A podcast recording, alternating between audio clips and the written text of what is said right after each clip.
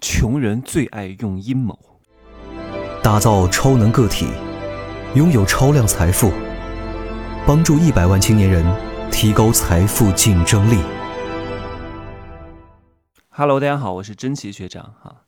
我经常讲的一句话叫“穷生奸计，富长良心；穷根难断，富苗难长”。不要跟穷人做朋友。这就是为什么我的课会越来越贵，因为我不想做穷人的生意。为什么？因为穷人真的是废话太多，太喜欢用小计谋，喜欢搞阴谋。我先跟大家讲一讲什么叫阴谋和阳谋，什么叫阴奉阳违，阳奉阴违，什么叫阴谋，什么叫阳谋？好吧，来，阴谋就是悄悄的策划，让你不知道。啊，如果有人知道这件事情，知道了这个事情的前因后果，哪怕透露出一点点的风声，那这个计策就会失效。阳谋是另外一种计谋，阳谋是通过一种形式、一种趋势。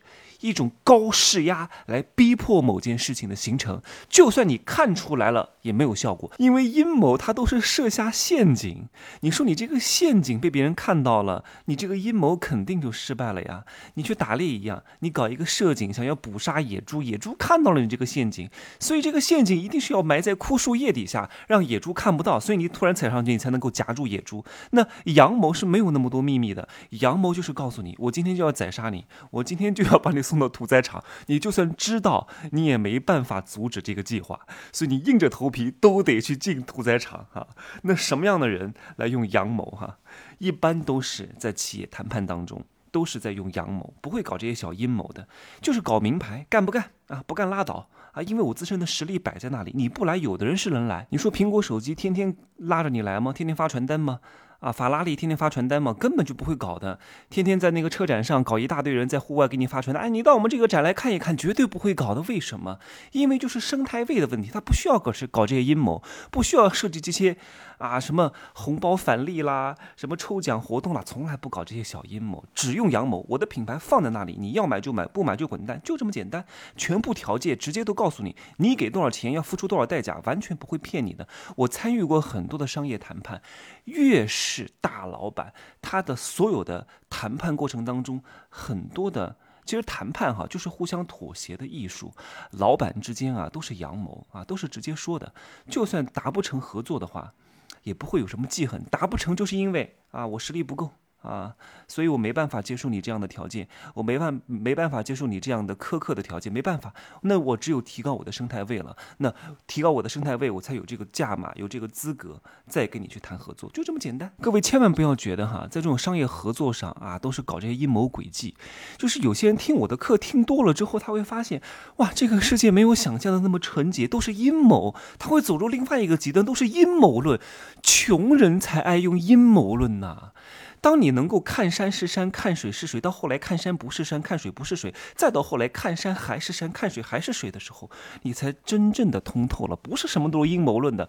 你知道很多穷人天天想啊，这个是阴谋论，哇，这个人一定是搞了什么小伎俩。各位在商业谈判合作上哈，如果一个人他本来不想接受这个条件，但他最后接受了，你以为他是因为别人耍了阴谋吗？不是。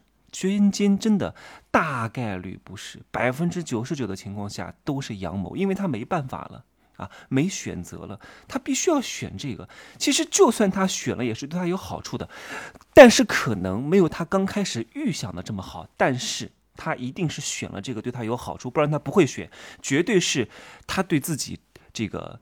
呃，有效预期的让步啊，对自己有效利润的让步，但是合作一定是对他好的，没有搞什么阴谋。凡是穷人之间就是互害模式，真的人下人，人踩人，人中人，人，哎，人比人，人上人，人捧人，真的，这个叫螃蟹效应，各位听过没有？你们都在一个篮子里面的这个螃蟹，你想往上爬呀？穷人是不会让你爬的，你凭什么爬？我也是螃蟹，你也是螃蟹，我们都是横着走路，凭什么你能爬出去？我偏不让你爬出去，我们一块要被煮了，就这个事。事情，各位，我最近一个弟子也遇到这样的事情哈。本来，本来他能评选一个东西，结果没评没被评选上。我说就是因为你太优秀了哈。之前那些人 看似表扬你，其实内心想搞死你。哎，我天天遇到这种情况。我不是前段时间做了那个呃，七天做做了一个组织行销的收费课嘛，这个收费课是针对内部的，我七天卖了将近十一万，哎呀，多少人眼红啊！但是没办法，我又没有搞阴谋，我是实力碾压，对吧？人家就是愿意来买，因为我在这个行业还是比较知名的，人家觉得真奇出品必属精品，人家愿意来买。我又不是撬你的墙角，我又不是搞什么阴谋诡计，凡是在这种阳谋上，他们只有眼红的份，他们想搞都没办法。我也没有什么把柄，身正不怕影子斜。我也没有干什么偷鸡摸狗的事情，我也没有干什么见不得人的事情。所以啊，就让那些人眼红吧，啊，就让那些人讨论吧。昨天还有人发短信给我说：“真奇啊，最近我跟朋友吃饭。”都说 都在讨论你，而且都是主动提啊。有的人说你是吹牛逼啊，有的人说你是忽悠人，有的人说你特别努力，有的人说你真的太厉害了，有的人说你太夸张。我说太正常了啊，百花齐放啊。最怕的不是没人，最怕的不是别人讲我坏话，最怕的就是没人。所以各位啊，远离你们身边的穷人啊，不要跟弱的人在一块儿。弱的人真的很脆弱的，你不知道你哪一句话、哪一件事情戳透了他的自尊心呢？他会怀恨在心啊。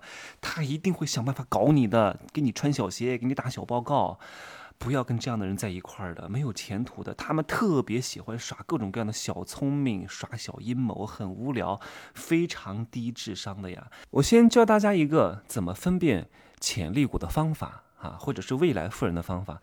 这个人相对来说挺大方的，喜欢攒局啊，喜欢请大家吃饭，主动买单，喜欢给别人发红包啊，喜欢给别人送点小礼物。这样的人他很厉害的。你要知道，随着我年龄越来越大哈，我就会觉得那些心里特别阴暗的、一肚子坏水的、搞天天阴谋论的人，是因为缺哪根弦？因为他们的智力不够，智力不够，那那就要搞阴谋啊。这个跟我小时候的这些。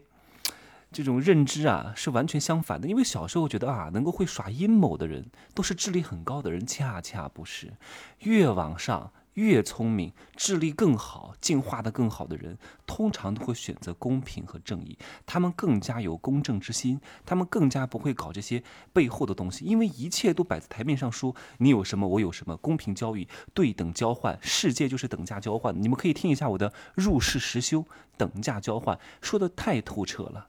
等价交换是什么啊？我特别讨厌这些。搞这些资金盘的，坑人害人的，太坏了！挣的这个钱都良心不安。那些被骗的人也不值得被同情啊！